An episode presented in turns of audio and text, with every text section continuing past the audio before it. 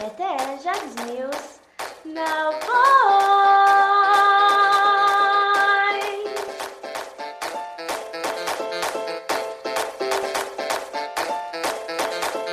Olá pessoal, como estão? Eu sou Raquel Souza, do primeiro BADM, e hoje estamos aqui com um novo quadro que será bem recorrente em nosso jornal ETE Jags. Estamos iniciando a gravação de nosso primeiro podcast, que, só para constar, é o primeiro de muitos. Hoje temos a presença de Daniele Lira, do primeiro BADM. Eu, Marcos Antônio, do primeiro BADM. Oi, pessoal, Stephanie, do Primeira Log. E iniciando a nossa primeira edição do ET Jags na Voz, estamos com o tema O Novo Normal. Como sobreviver aos dias. E a gente sabe, pessoal, que o novo normal, ele vai muito além do jeito que a gente passou a estudar, a trabalhar, a se divertir com os amigos e etc. Isso parte da forma que a gente começou a se sentir, da forma que a gente está lidando com essa nova situação, com essa nova realidade, que é a pandemia, é o isolamento, né? E agora eu queria passar a palavra para Marcos, maravilhoso. Como é... Eu vou começar a falar sobre algo que eu, quando pesquisei, eu achei muito importante trazer aqui, que é a saúde mental durante a pandemia.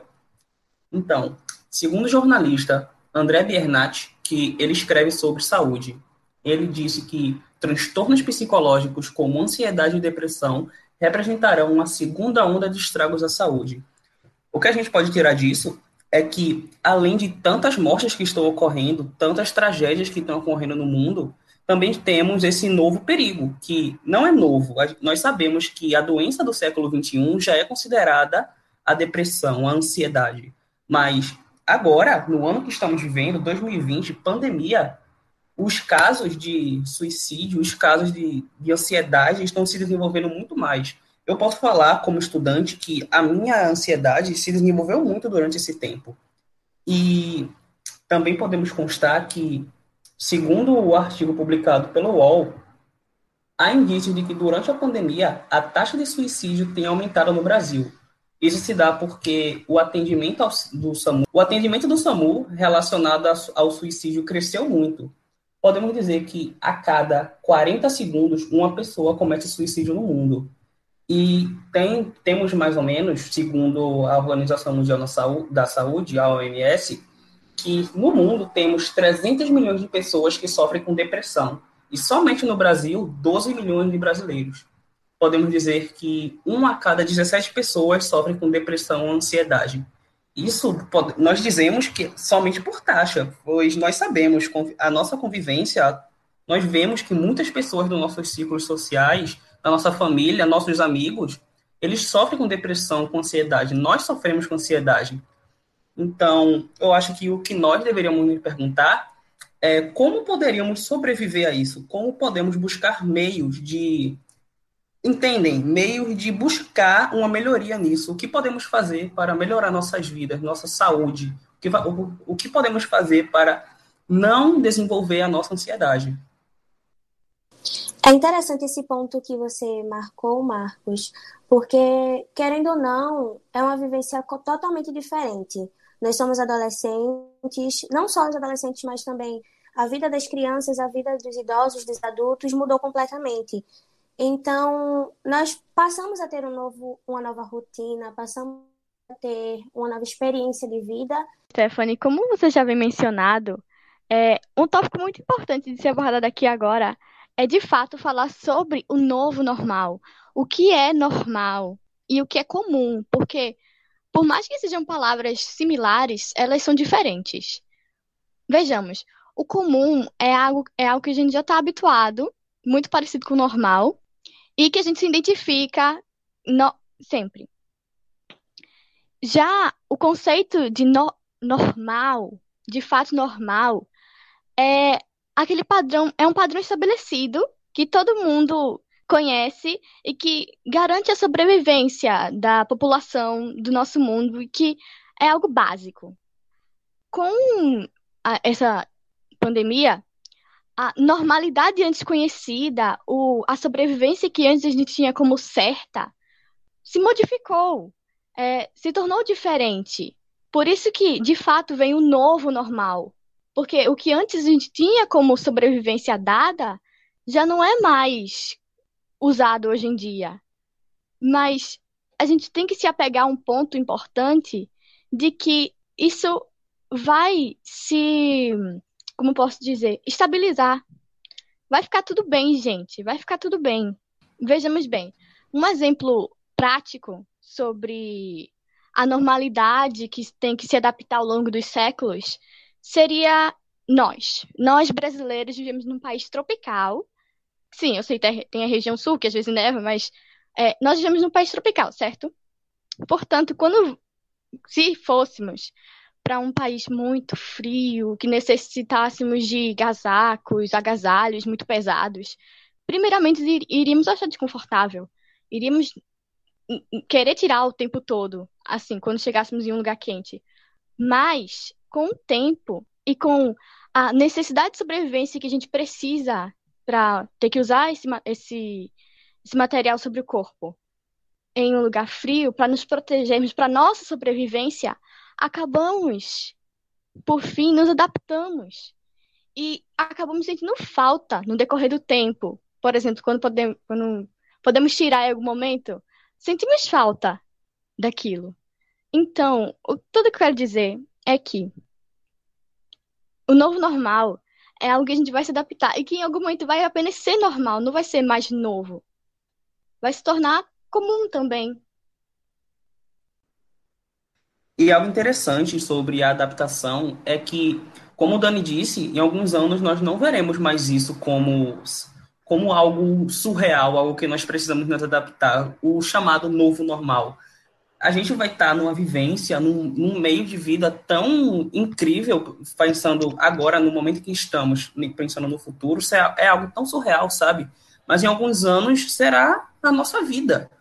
Então, eu acho que, é infelizmente, o que temos que dizer, o que eu vou dizer agora, mas quem não se, quem não se adaptar vai ficar para trás, porque o mundo não parou.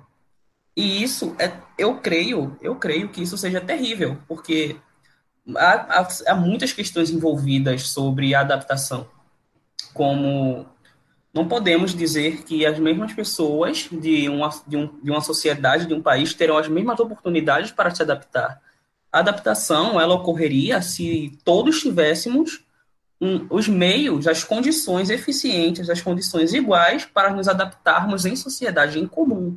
Mas, infelizmente, nós sabemos que não serão todos que irão se adaptar e não serão todos que terão oportunidade de recomeçar. E nós já podemos ver isso agora, porque muitos trabalhadores já, já estão com medo que uma das grandes razões do aumento da depressão durante a, durante a pandemia é a incerteza eu estava, eu estava lendo um, uma, um artigo que foi escrito na UOL, eles publicaram, e eles estavam falando sobre os dois principais pontos que causam, que causam ansiedade durante a pandemia, que é o Covid-19 em si, o medo, mas também a incerteza. A incerteza do dia de amanhã, a incerteza se vai conseguir seu sustento, se vai conseguir trabalhar, se vai ter algo para comer no próximo dia, então, isso é o que vem causando o desenvolver da ansiedade, a incerteza das coisas.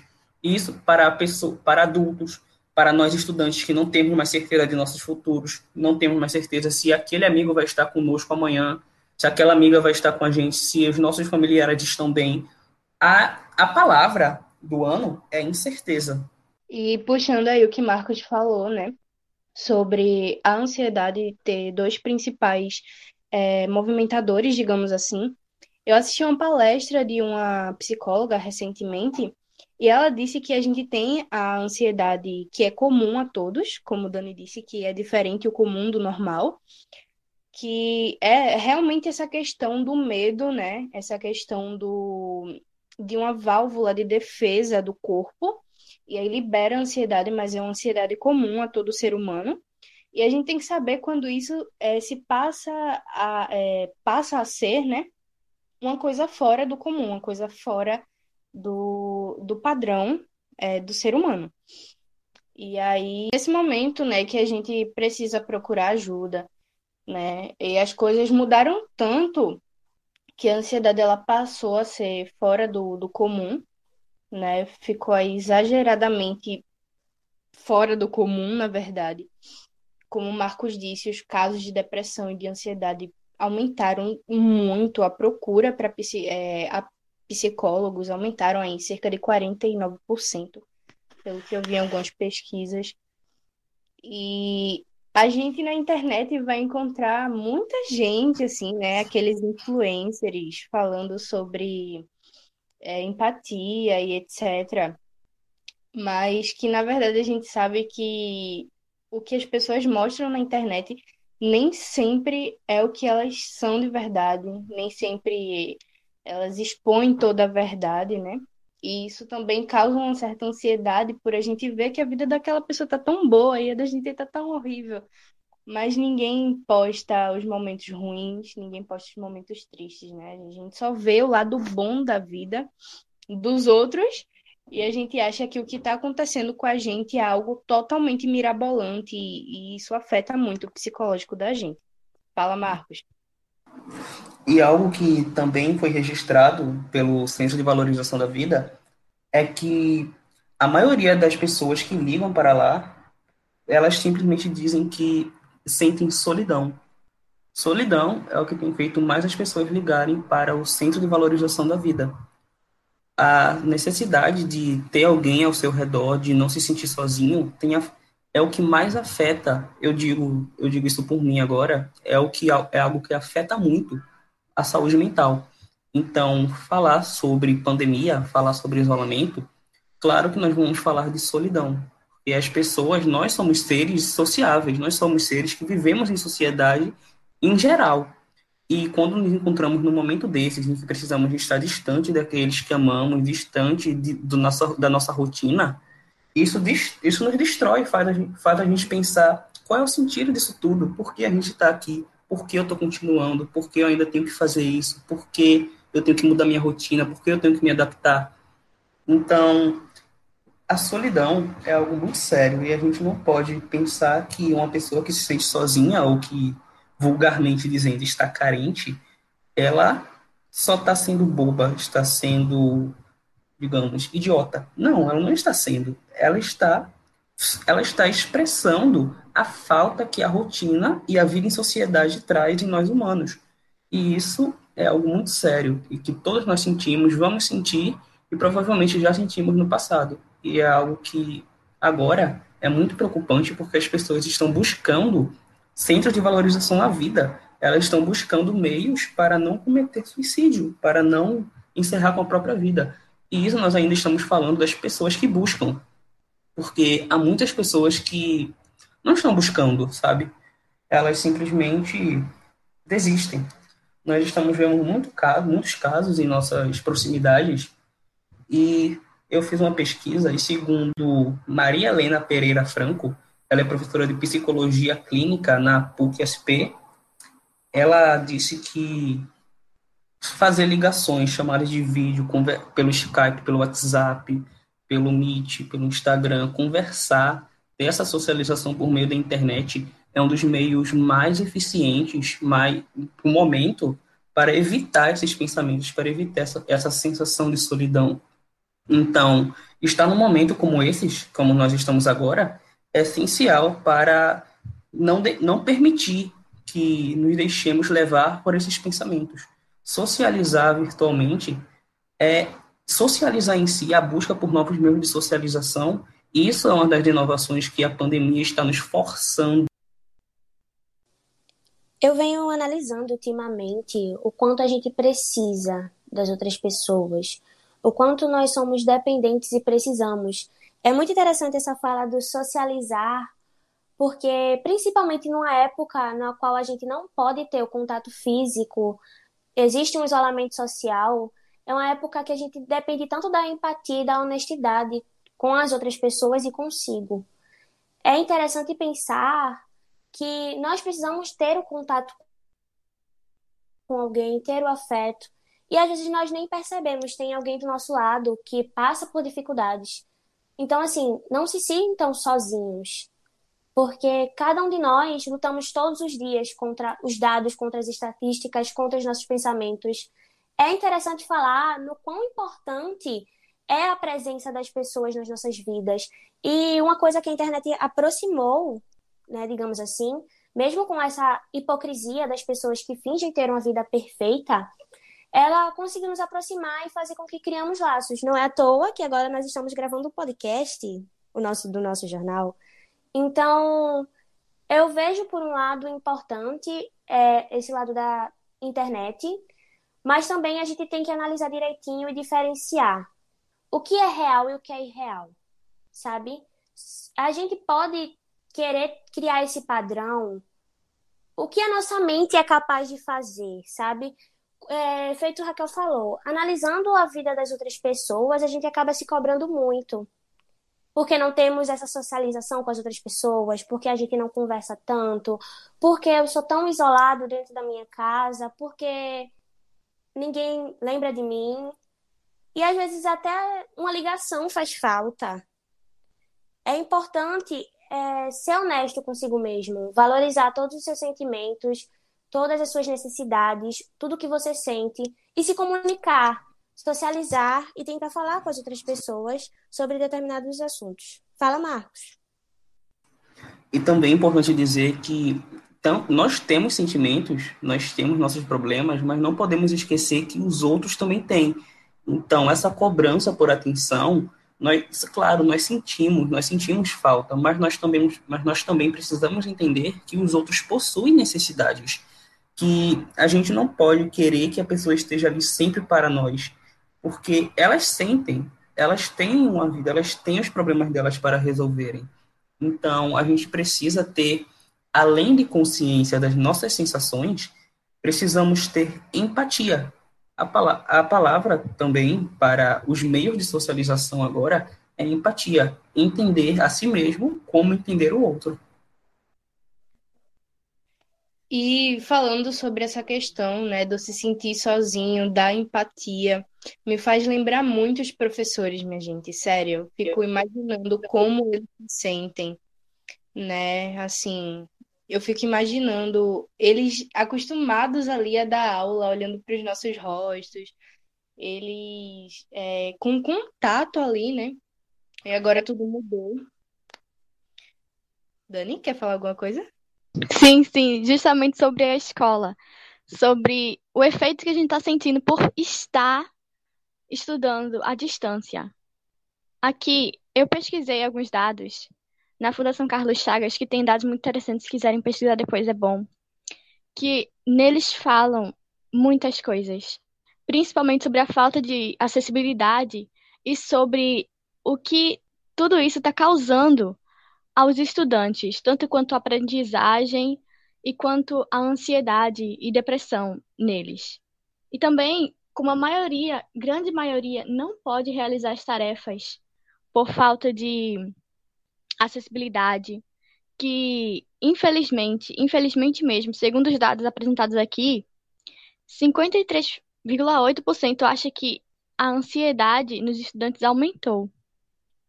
Além de que a aprendizagem também, por mais que os professores estejam em esforços incríveis e que a escola tenha se empenhado e que o aluno tenha tentado ou, ou não tenha conseguido acesso, 49% diminuiu na aprendizagem. E muitos dos dados apresentados aqui mostram que é, os professores consideram também que a ansiedade nos seus alunos aumentaram. Além do que, que eles sabem que a grande maioria, infelizmente, não pode realizar as tarefas dadas remotamente. Eu acho que uma coisa que nós deveremos, deve, devemos compreender é exatamente isso, que não adianta somente tentar, porque nós todos estamos tentando. É, são diversas condições que implicam além do tentar. Stephanie está tentando, Raquel está tentando, Dani está tentando, os professores estão tentando, eu estou tentando, mas o mundo as, os meios que nós encontramos não são iguais. Nós não vivemos na mesma casa, não temos as mesmas condições, não temos a mesma família, os mesmos amigos, não temos as mesmas emoções. Então, dizer que basta tentar é egoísta, é não pensar no outro, é ter a falta de empatia. Então, eu vou novamente tocar nessa tecla, ter a empatia de compreender as dificuldades do outro e entender que não é só porque você consegue que o outro está conseguindo. Porque, infelizmente, no Brasil e no mundo todo, não, são poucos alunos que, são poucas estudantes jovens que têm a capacidade de serem autodidatas, de estudarem sozinhos, de, de desenvolverem sozinhos. Também nessa questão tem um choque de realidade muito grande, principalmente para gente que veio de um ensino integral, que passava o dia no colégio, ia à tarde, no finalzinho da tarde, ia para casa. Então, assim, a realidade mudou. A rotina agora é você em casa estudando, tendo deveres para fazer, tendo atividades, tendo até que ajudar financeiramente, falta de acesso, internet cai. Então, não é. A gente tem que ter a empatia e o sentido de valorizar o que. Eita, gente. Querendo ou não, é um choque de realidade. Porque nós vivíamos. Nós estudávamos no integral, passávamos maior parte do nosso tempo num colégio e agora nós estamos em casa. Temos, além das atividades das aulas online, nós agora temos as atividades domésticas, temos família diária, que agora, antes era mais complicado, agora está sendo muito firmemente, muito ida, juntamente com essa rotina online de aulas, tendo também os deveres a fazer, até mesmo ajudando financeiramente com a família. Então é algo assim que a gente não pode deixar de lado só porque poucos conseguem e muitos e muitos muitos passam por problemas, muitos não conseguem, muitos não têm alcance, não têm acesso, além dos, dos próprios professores que não, por exemplo, não sabiam mexer com a internet, não tinham esse acesso então é uma nova realidade completamente diferente e a gente precisa entender que não é porque outra pessoa consegue que nós nos devemos nos martirizar por conta disso.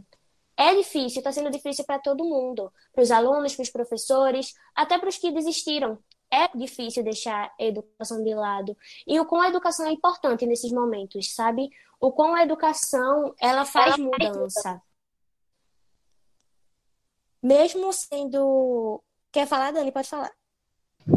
É justamente sobre nossa rotina que se modificou, como a gente está tentando, nós, é, locutores do podcast nesse momento, tentando afastar ou diminuir ou extinguir totalmente, por mais que seja improvável, a nossa ansiedade quanto ao nosso momento. Nós participamos do ET Jacques Dias, não é mesmo?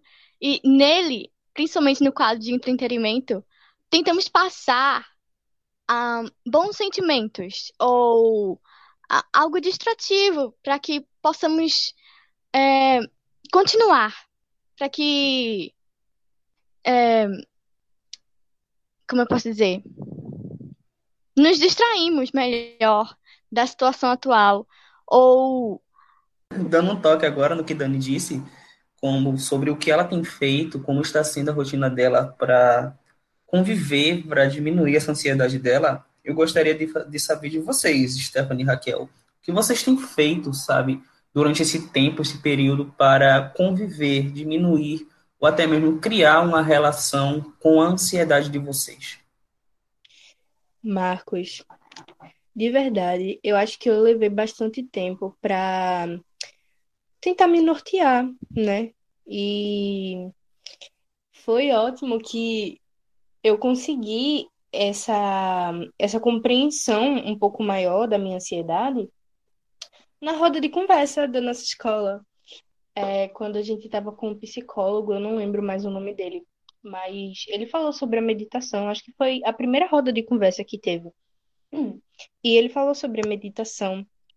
Ele falou sobre a gente se concentrar, né? E eu realmente comecei a fazer isso. Eu comecei a não ignorar o que eu estava sentindo, mas organizar os meus pensamentos, tentar entender o que eu estava sentindo, o que eu sinto no momento e me concentrar nisso, sabe? Respirar fundo, sentar numa postura um pouco mais, né?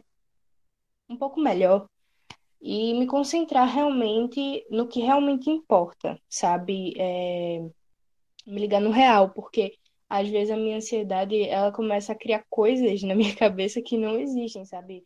Ah, e se talvez, e se, e se talvez, talvez, será, será? Então isso fica muito decorrente assim, e eu realmente aprendi a fazer isso, me concentrar, organizar os meus pensamentos e me acalmar. Stephanie, e tu? Comigo já funciona de outra forma. Eu tento muito me autoconhecer, sabe?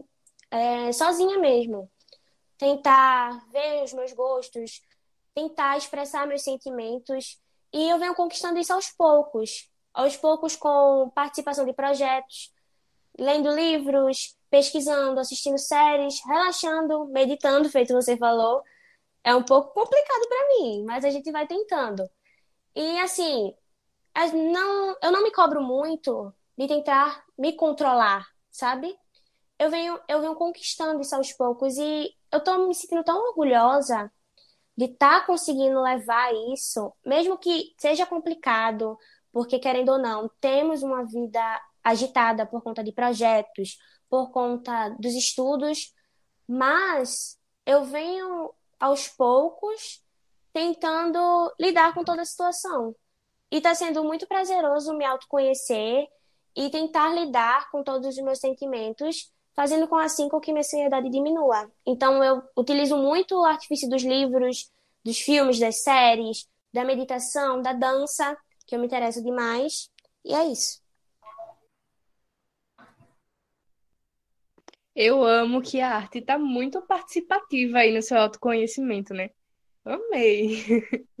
Os filmes e as séries é, a dança, a música, realmente, coisas que fazem fluir. A arte é uma maravilha, né? Faz a gente aí relaxar, a gente fica zen, né? Maravilhoso. É, além da ansiedade, comigo, Daniele, é, fica muito mentalmente me sufocando a preocupação com o meu futuro, assim com o nosso futuro, claro. É, principalmente quanto a Enem, SSA, ficam quase todo dia isso, martelando na minha cabeça. E como eu tento liberar isso, normalmente eu leio, óbvio, leio o tempo todo. Ou na quando eu me sinto ainda mais hum, complicada, eu apenas coloco fones e tento relaxar do jeito que eu consigo, ou simplesmente pensar que vai ficar tudo bem, as coisas vão se resolver e que ou sei lá, pegar um lápis e começar a desenhar qualquer coisa, rabiscar, sei lá, só expressar o que eu tô sentindo de alguma forma. É interessante a gente perceber aqui que a gente pauta muito nesse assunto de arte, né? Inclusive tem um quadro no nosso jornal, Cultura e Artes, Artes e Cultura, viu? Quem quiser só ir no Instagram, que é muito interessante. E o e quão eu... a arte é incrível, né? O quão a arte tem o poder de expressão, tem o poder da gente conseguir se comunicar com ela. Além de um quadro de livros, tá, gente? Vamos lá, Prólogo Eclético. Muito bom Sim, também. Ótimas perfeito. recomendações. Partiu o Instagram.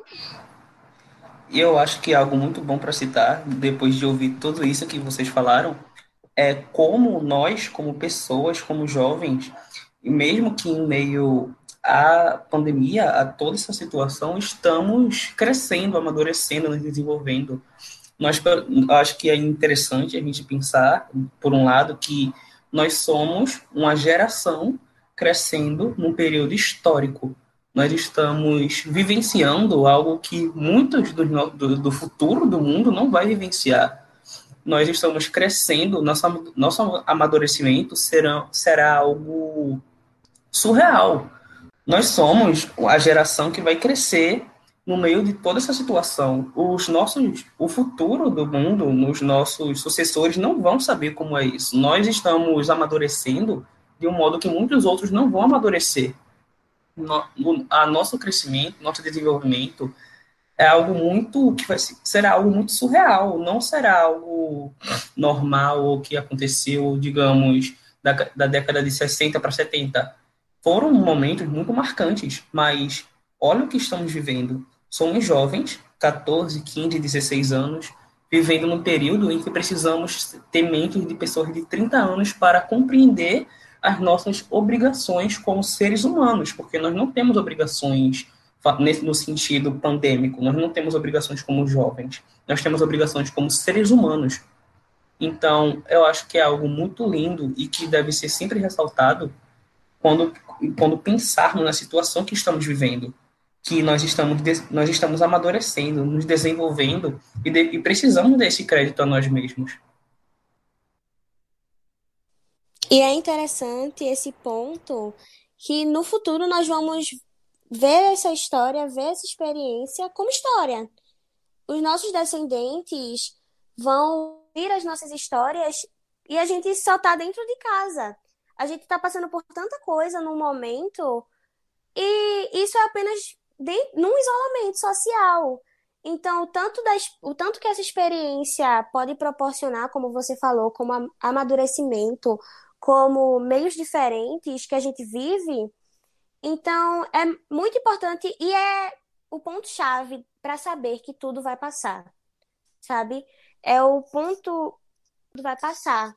É o ponto que a gente sabe que nossas ansiedades, a nossa luta constante contra, nossos, contra a ansiedade, contra a nossa procrastinação, porque querendo ou não, dá uma preguiça, dá um, a gente tem que se esforçar sempre. Então, no futuro, vai tudo valer a pena. A gente vai poder olhar e ver que todos os nossos esforços, nossas aplicações com a educação, com os projetos, com a nossa saúde, valeu a pena. Sabe quanto a gente cresceu humanamente? Dessa questão que Marcos e Stephanie comentaram, a gente vai sair dessa pandemia muito diferente a gente vai sair com mais maturidade, sabendo lidar com situações é, adversas, né? Ao nosso, ao nosso comum, ao nosso normal. E isso é muito importante, sabe? Talvez a gente saia dessa pandemia sabendo se amar mais. Talvez a gente saia dessa pandemia é, gostando da nossa própria companhia, né? Nesse momento que a gente tá, de certa forma, tão sozinhos. E a gente vai aprendendo a lidar e a conviver com o nosso eu, né? Eu só queria deixar uma frase final, que foi um professor meu que me falou, não sei se vocês já ouviram essa frase, mas ele me falou assim: Stephanie, a todo momento você faz história. Sozinha ou com a sociedade, você está fazendo história. Então, é muito disso, sabe? Todo o nosso momento, tanto sozinho quanto a sociedade, quanto essa pandemia geral, ou com o isolamento, nós fazemos história. É tudo que eu tenho que acrescentar. Saber que vamos ser ouvidos hum, com esse podcast maravilhoso que estamos produzindo. É, eu realmente espero apenas que vocês curtam bastante. Ah, se quiser, compartilhe com outras pessoas também. Não precisa necessariamente da escola. É apenas grata por tudo que está acontecendo, por queria agradecer a todos os ouvintes, né? Que ficaram até o final desse podcast maravilhoso. O primeiro de muitos, tá? Venham acompanhando a nossa saga. Feito o Dani falou, curta, compartilha, comenta, que vai ajudar bastante. Eu agradeço muito a oportunidade de estar participando desse projeto. E também agradecemos muito a gestão, né? Que concretizou esse projeto incrível de estudante para estudante. E é isso o professor Jurandir, o nosso professor Tavares, e Cauane, a nossa editora-chefe não remunerada, maravilhosa, né? Que começaram esse projeto e que agora a gente tem essa oportunidade maravilhosa de estar tá tendo um bate-papo aqui, aluno para aluno, contando a nossa realidade, né? O que a gente realmente está passando nesses momentos. Então é isso, pessoal. Espero que vocês tenham gostado. Não se esqueçam de deixar o like, compartilhar com seus amigos, se inscrever no canal e todas aquelas coisas que vocês já sabem de YouTube, né? Tchau. Tchau.